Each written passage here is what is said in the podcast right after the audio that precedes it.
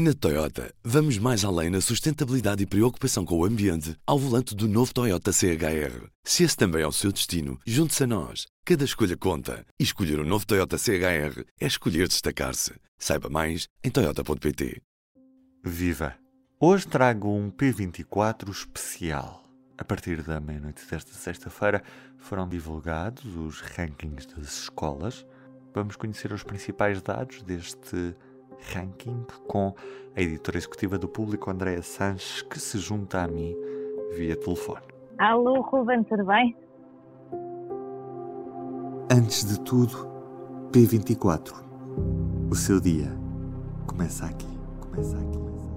Os rankings das escolas deste ano são feitos num contexto muito particular. Os exames, que, são, que estão na base da, das listas ordenadas que todos os anos fazemos foram exames feitos num contexto de pandemia, portanto foram uh, exames com características diferentes e feitos apenas pelos alunos ou essencialmente pelos alunos que pretendem ingressar no ensino superior.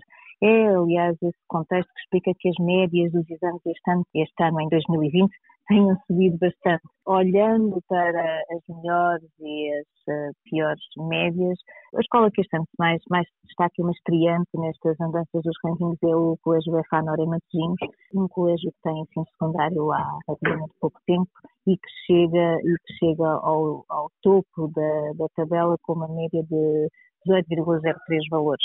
A escola pública que melhor saiu foi a escola secundária de Queiroz na Pova do Vazim, eh, com uma média de 15,24.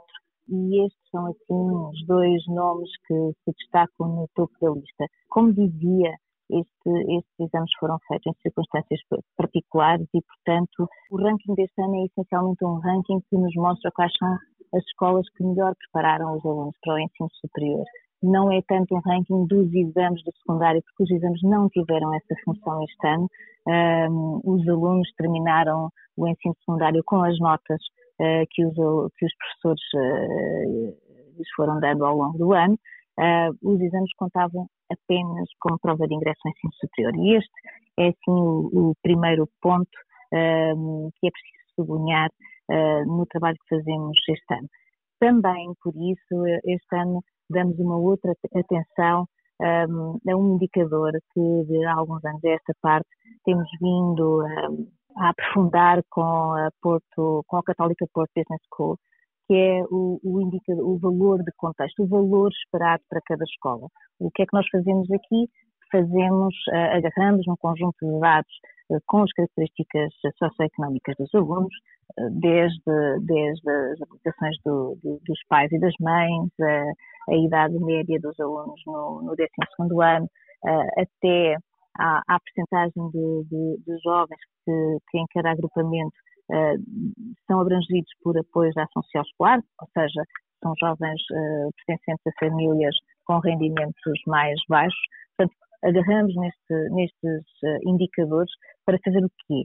Para tentar atribuir, digamos assim, a cada escola um contexto e para poder comparar cada escola com escolas com características com um perfil semelhante.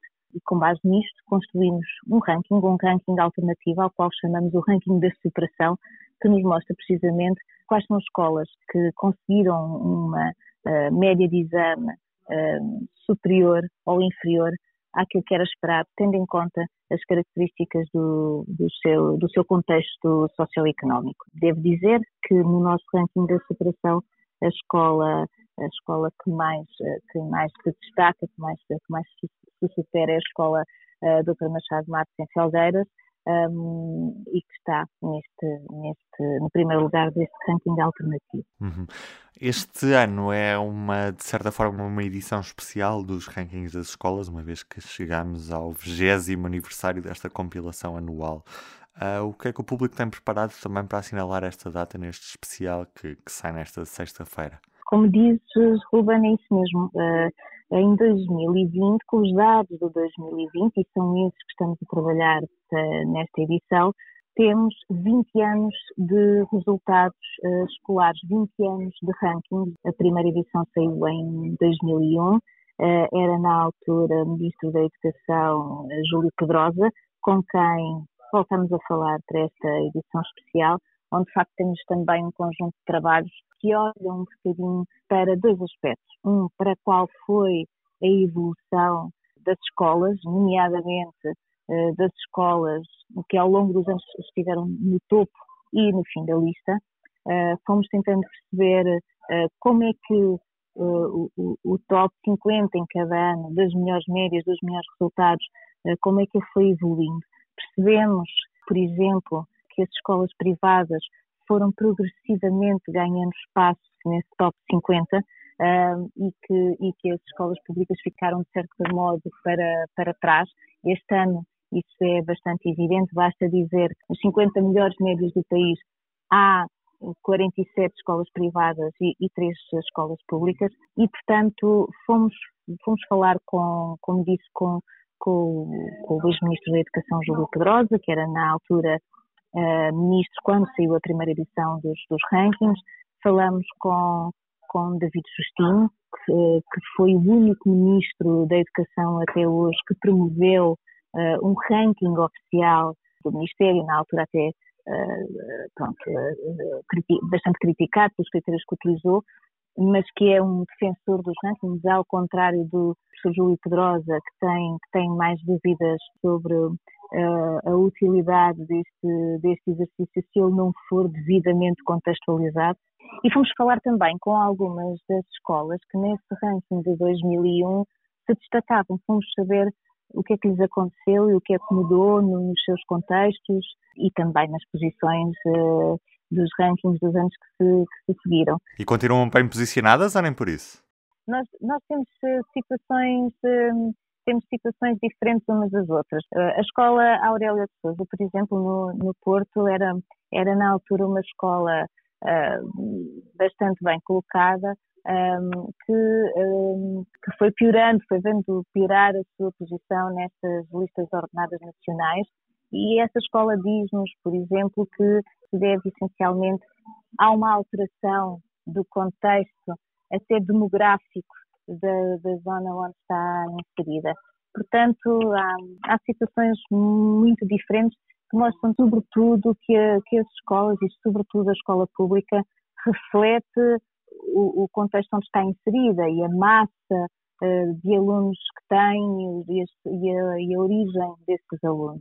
Há aqui um aspecto muito importante também que sobressai neste olhar de, de 20 anos de resultados das escolas, é que eh, os rankings de algum modo puseram a nu as profundas desigualdades que existem entre escolas e mostraram como algumas escolas com, com fracos resultados no início deste processo nunca descolaram, nunca melhoraram. E é também sobre isso que está na base de uma entrevista que fizemos ao secretário de Estado da Junta da Educação, o Dr. João Costa, onde, onde falamos uh, das razões que estão, que estão por trás dessa, dessa situação. O Dr. João Costa é um assumido anti-rankings e, e aponta também muitas críticas a este, a este exercício, a, a, ao contrário de outros entrevistados que, que, consideram que ele foi útil e que pôs as escolas a pensar nos seus resultados uh, e a refletir anualmente os seus resultados e a pensar na melhor forma de os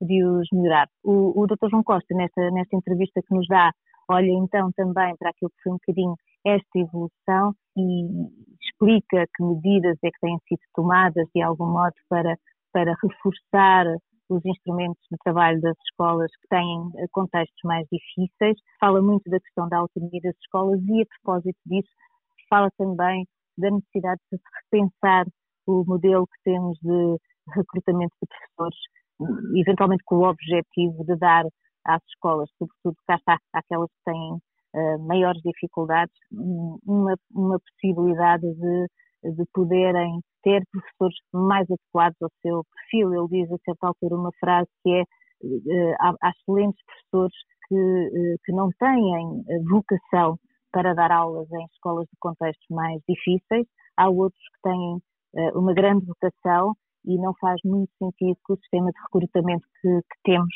seja cego a essas especificidades. André, era isto mesmo. Fica feito o convite para os nossos leitores passarem os olhos pelo ranking, pelo nosso especial que está publicado em público.pt e também na edição impressa desta sexta-feira. Muito obrigado. Obrigada, Ruben. E do P24 é tudo por hoje. Resta-me desejar-lhe um bom fim de semana. Estarei de regresso na segunda. Até lá. O público fica no ouvido. Na Toyota, vamos mais além na sustentabilidade e preocupação com o ambiente ao volante do novo Toyota CHR. Se esse também é o seu destino, junte-se a nós. Cada escolha conta. E escolher o um novo Toyota CHR é escolher destacar-se. Saiba mais em Toyota.pt.